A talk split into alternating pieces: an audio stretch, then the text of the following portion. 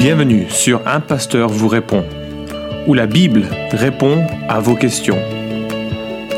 Accueillons le pasteur Florent Varac.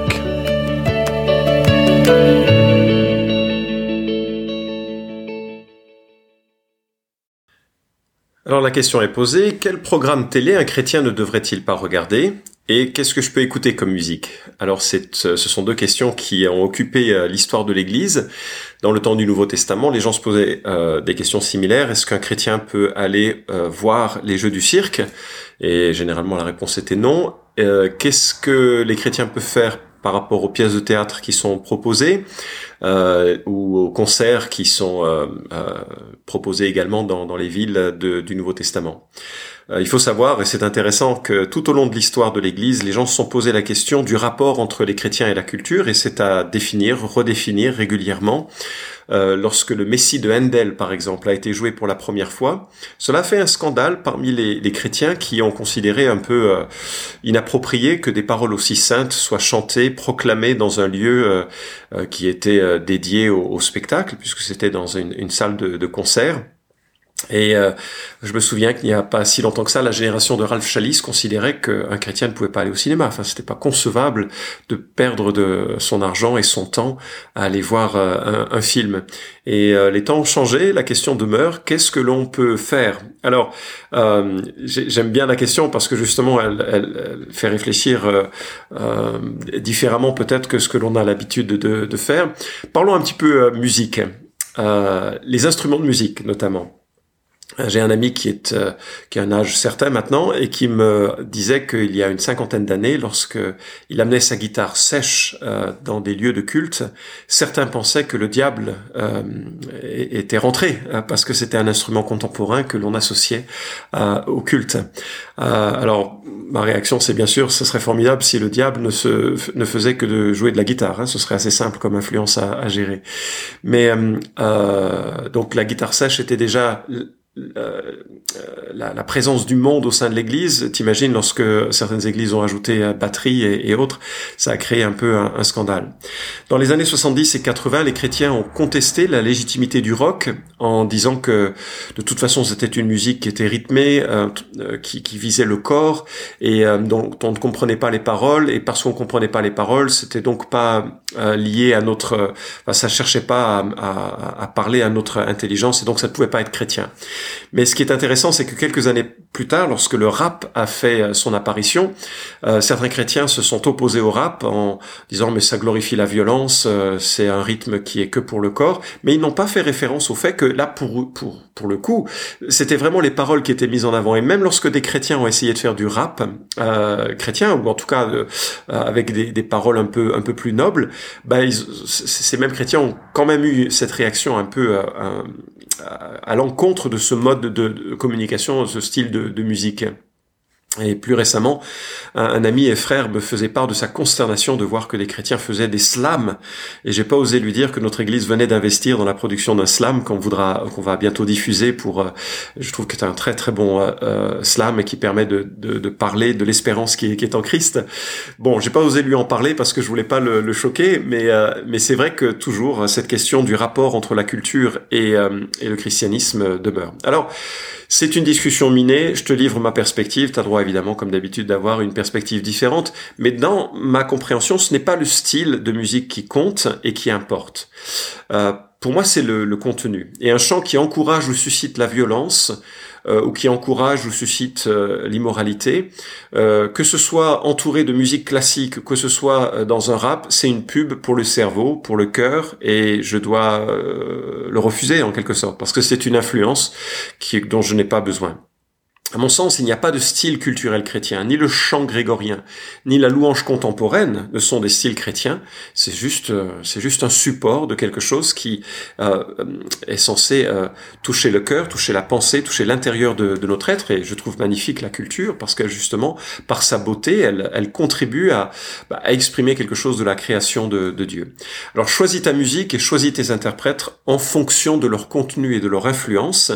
Et, parfois, fois, euh, euh, il y, a, y, a, de très très beaux chants qui véhiculent des, des vérités, enfin d'auteurs païens d'ailleurs, hein, enfin je dire non chrétiens, qui véhiculent des vérités très profondes, très touchantes euh, et, et qui, qui, vont remuer notre notre cœur, je crois, dans une dans une bonne direction. Alors pour les films maintenant, mais certains disent qu'il faut pas regarder des films qui mettent en avant des actes pour lesquels Christ est mort. Et c'est vrai que cette phrase choque, fait réfléchir. dit mais c'est pourquoi est-ce que je me réjouis de voir un film qui met en avant ou qui euh, décrit euh, des situations qui sont des situations de, de péché euh, pour lesquelles Christ est mort? Pourquoi pourquoi est-ce que ça ça m'attire? Mais en même temps, cette cette manière de réfléchir est incomplète. Parce que si c'était vraiment cela, alors il faudrait pas non plus lire le livre des juges, il faudrait pas non plus lire, euh, lire un certain nombre de sections de la, de la Bible euh, qui décrivent des choses pour lesquelles Christ est mort. Et donc c'est pas tellement le fait qu'il y ait des descriptions, même si ça doit euh, certainement prendre en compte, ça doit être pris en compte dans notre gestion de, de ce que l'on accepte ou de ce que l'on n'accepte pas, mais on doit veiller à l'influence que cela a, et si on a suffisamment de recul par entre ce que l'on voit et ce que l'on on doit vivre. Euh, alors, pour un, exemple, hein, chez nous, euh, euh, euh, la violence et la sensualité trop explicites étaient censurées en fonction de l'âge de nos enfants, mais aussi pour nous, Laurie et moi. Et, donc, on était assez attentifs au, style de film que nous regardions ou que nous permettions que nos enfants regardent là encore en fonction de, leur âge. Et puis, lorsqu'on était aux États-Unis une année, on a fait connaissance et on s'est rapproché d'un couple d'amis.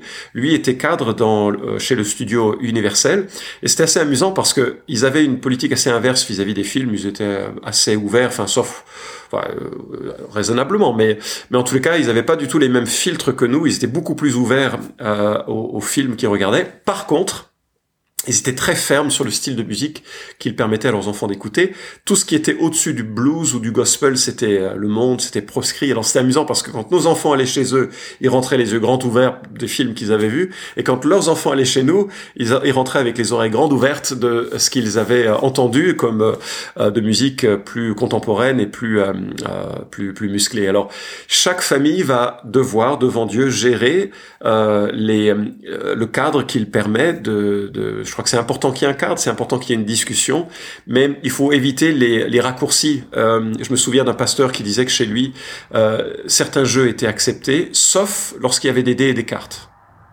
Alors pourquoi cette, euh, restriction? C'est vraiment difficile à, comprendre. Pourquoi bibliquement ce genre de restriction? C'est une famille assez, assez légaliste et ça a fait beaucoup de dégâts parce que des règles qui n'ont pas de sens ou qui ne sont pas explicites vont, vont vraiment briser la motivation d'un enfant, d'un adolescent qui va se dire mais pourquoi je peux pas écouter telle ou telle musique Enfin, vraiment, il euh, faut réfléchir. il me semble qu'il y a un passage dans la Bible qui nous permet d'avoir un peu un cadre général et c'est en 1 Corinthiens et nous lisons ce que l'apôtre Paul écrit ici. Tout est permis, mais tout n'est pas utile.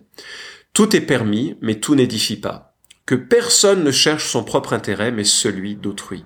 Mangez de tout ce qui se vend au marché sans vous poser aucune question par motif de conscience, car la terre est au Seigneur et tout ce qu'elle renferme.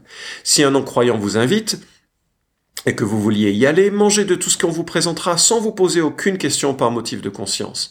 Mais si quelqu'un vous dit, ceci a été offert en sacrifice, n'en mangez pas à cause de celui qui vous a prévenu et à cause de la conscience. Je parle ici non de votre conscience, mais de celle de l'autre.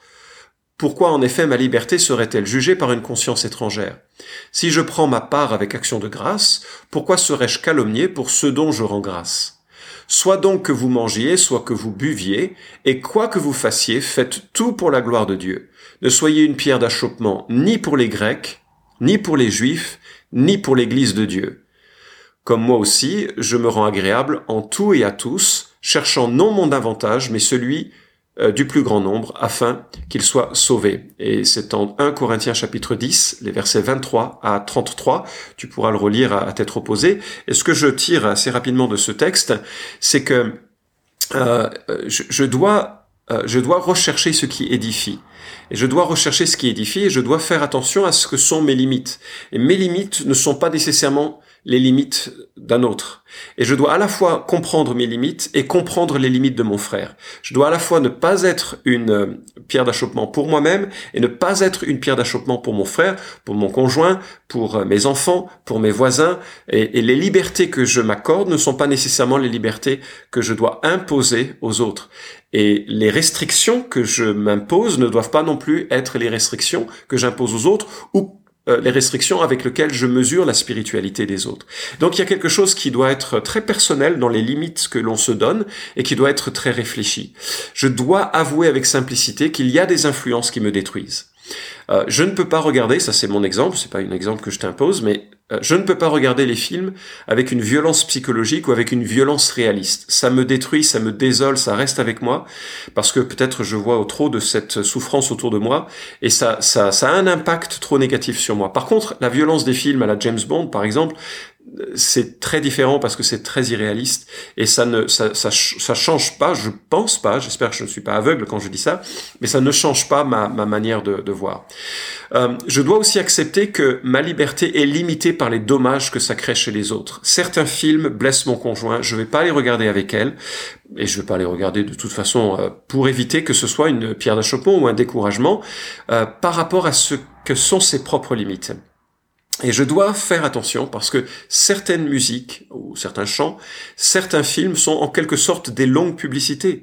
Leur orientation va me donner des idées sur la vie qui sont pas nécessairement des idées que la Bible défend. À force de banaliser ou de justifier un certain nombre de comportements, moraux ou immoraux, je risque d'être de me dire finalement, oh, c'est pas si grave que ça. Donc j'ai besoin de rester euh, vigilant sur le type d'influence et sur la quantité d'influence que je laisse euh, à, la culture.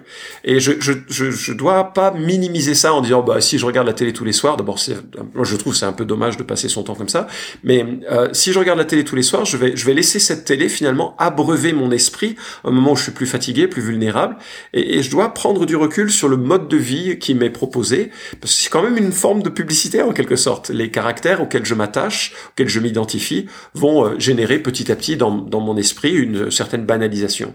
Donc je dois prendre du recul, et ça me semble important de le, de le faire, de le faire de toute influence que l'on a, y compris même dans les domaines où peut-être on est euh, on, on, serait, euh, on s'imagine que c'est pas si, si influent que ça.